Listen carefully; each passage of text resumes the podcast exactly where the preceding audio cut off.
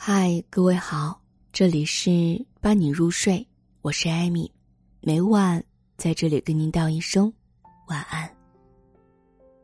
前段时间，父亲心心念念的想买一辆电动四轮车，征求我的意见，我不同意买，原因有三：一，父亲已经年过六十，去年因为脑梗住院，身体尚在恢复当中。现在有一只手穿衣服都费劲儿。二，我的老家在天无三日晴，地无三尺平的贵州农村，山路多，弯道大，开四轮车很危险的。三，父亲不识字儿，电动四轮车的操作模式和自动挡小汽车一样，学起来费劲儿，就算学会了操作，需要用到的科目一、科目四的理论知识也不好学。但是父亲仍然不死心，前前后后跑了买车的地方四五趟，决定先斩后奏。他已经和老板讲好了价，只是通知我一声，同不同意都得买。虽然很被动，但我仍然保持理性，让他回家再思考几天。我托人咨询好保险事宜再去买。父亲回家不到三天。母亲打来电话，问我要给他买车还是买棺材。他因为怄气，已经好几天不吃东西了。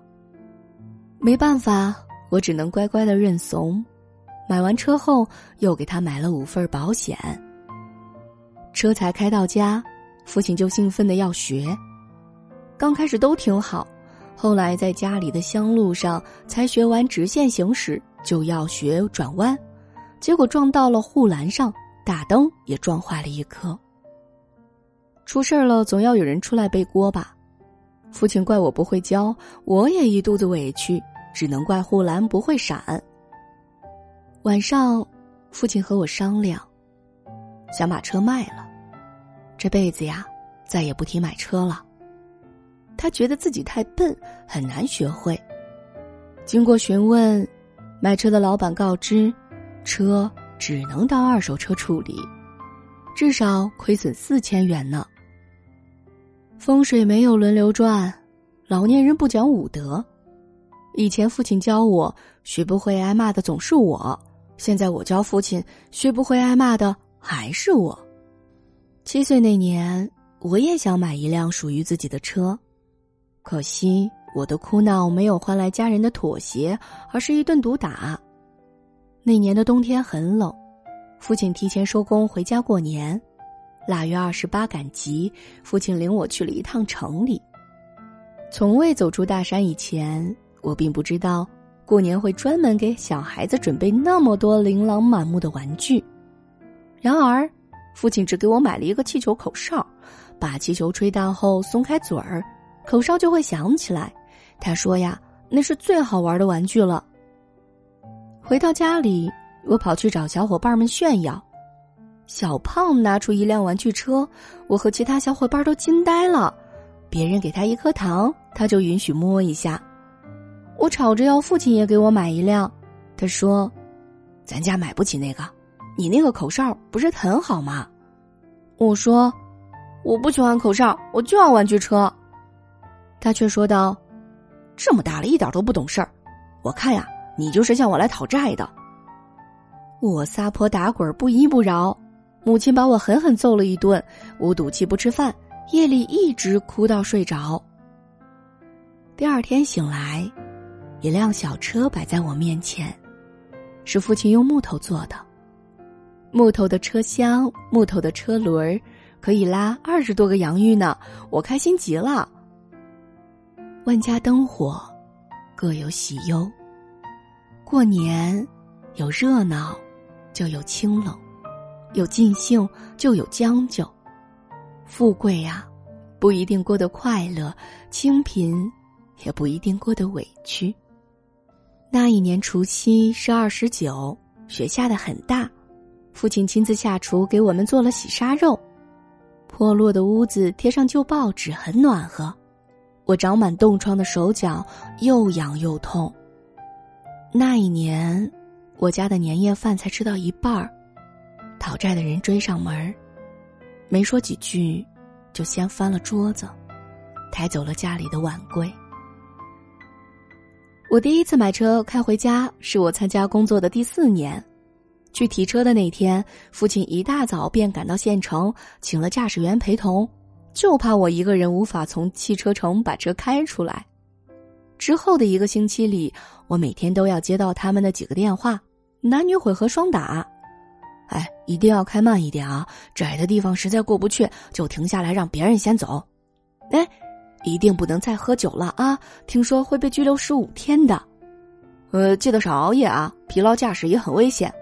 哎，对了，我特意问了别的驾驶员，车子故障要打开双闪，在车后方五十米处设置警告标志。第一次开车回老家，他们总担心我的技术不过关，一大早就在门口候着。曾经崎岖不平的山路已经改造成了水泥路，当初跑得气喘吁吁，从家里跟着边哭边追进城务工的工作父母的那一段路程。也不过是需要踩一脚油门吧。离家门口大概五百多米的一段路，因为不在乡村路的规划范围内，一直都是坑坑洼洼的样子。然而我开车碾过，却意外的平坦。吃饭的时候，父亲说话并不利索，腮帮子肿得像个桃子，牙齿已经开始脱落，牙疼啊，常常让他遭受折磨。我本来正在劝他去安一副好一点的假牙，他却把话题转移了。他说：“哎，担心你开不进来，那条路我填了三天，不过啊，现在并不牢固，一场大雨还是会把泥巴冲走的。过段时间去弄点河沙来填，只是不知道啊，你什么时候再回来？”一瞬间，我被掀翻心里的酸楚。忍不住在心底发问：天底下的父母，是不是都这么笨呢？也许，只有亲人，才会无条件的付出自己的一片爱心。也许，在这个变来变去、什么都看利益、世俗又经济的世界里，没有任何东西可以衡量他们的感情。长大以后，我们急切的想要从他们身边跑开。找出各种各样的借口逃离他们的视野，然后追悔莫及。我们享受，却又嫌弃。有一年腊月底，我开车撞了一辆奥迪，第一次撞车没有经验，整个人都是懵的。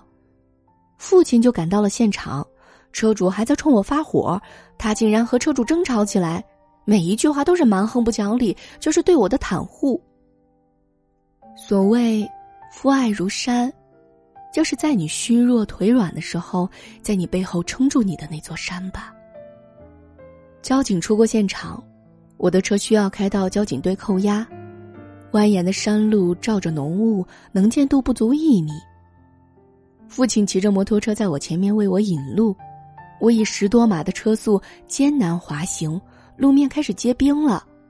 我开着热空调，还是止不住哆嗦。父亲出门急，连手套都没有戴。回家的时候，我说：“爸，要不然让我骑回去吧，太冷了。”可他却说：“这条路你不熟，骑车呀不比开车。我是冻习惯了的。前段时间做工，至少每天要在路上跑两趟，比热冷的时候多了去了。”我的眼泪开始滑落。父亲五十岁，开始学摩托车。不知摔了多少跟头，为了做工，一年四季，无论刮风下雨降雪，都会穿行在这样的路上。父亲骑着摩托载我回家，天空开始飘雪，二十多公里的乡路上，我紧贴父亲，再次感受到他后背传来的温度。我的双手拂过他凸起的脊梁，就像走过一道道爱的山岗。父亲觉得自己笨，想把心心念念了一年刚买回来就撞了护栏的电动四轮车卖了。我劝他慢慢来，等我周末有空，等天气变暖，再慢慢教他开。虽然我一直反对他买车，但是转念一想，他如今六十多岁了，再晚几年也开不了了。现在不学，可能这辈子都来不及了。在我的印象当中，父亲总是硬朗，他声如洪钟，爱不分青红皂白的骂人，我实在不敢想象他也会老去的。也是父亲生病拍片，我才第一次看到他的身体，瘦的皮包骨。也才得知，他已经很长一段时间，每顿只吃一碗饭了。以前觉得父亲蛮横不讲理，总想逃离那个争吵不休的家，去外面的世界闯荡。如今还没有混出个人样来，父亲走路已经需要扶墙了。我一时间说不出话来。我的那个像钢筋混凝土一样结实的父亲，明明只是出了一趟远门，修了几间楼房，回来的时候，瓷粉染白了头发，水泥砂浆泡的手背褶皱粗糙。我变得害怕，无奈和悲凉一瞬间将我淹没。我甚至不敢去想象，将来我该如何站在我的孩子身后，让他正视我的衰老。子欲养而亲不待，指的不单是小辈有赡养之心时，长辈已驾鹤西去，还有长辈健在，我想尽孝却没有历史，长辈等不到我的强大呀。身无饥寒，父母未曾愧对于我，人无长进，何以对父母呢？无论生活如何艰难。我都不敢轻言放弃，只希望自己的努力程度能够跟得上父母老去的速度。因为我知道，我的父亲无论如何变笨，他对我的爱始终深沉。这里是伴你入睡，我是艾米，每晚在这里跟您道一声晚安。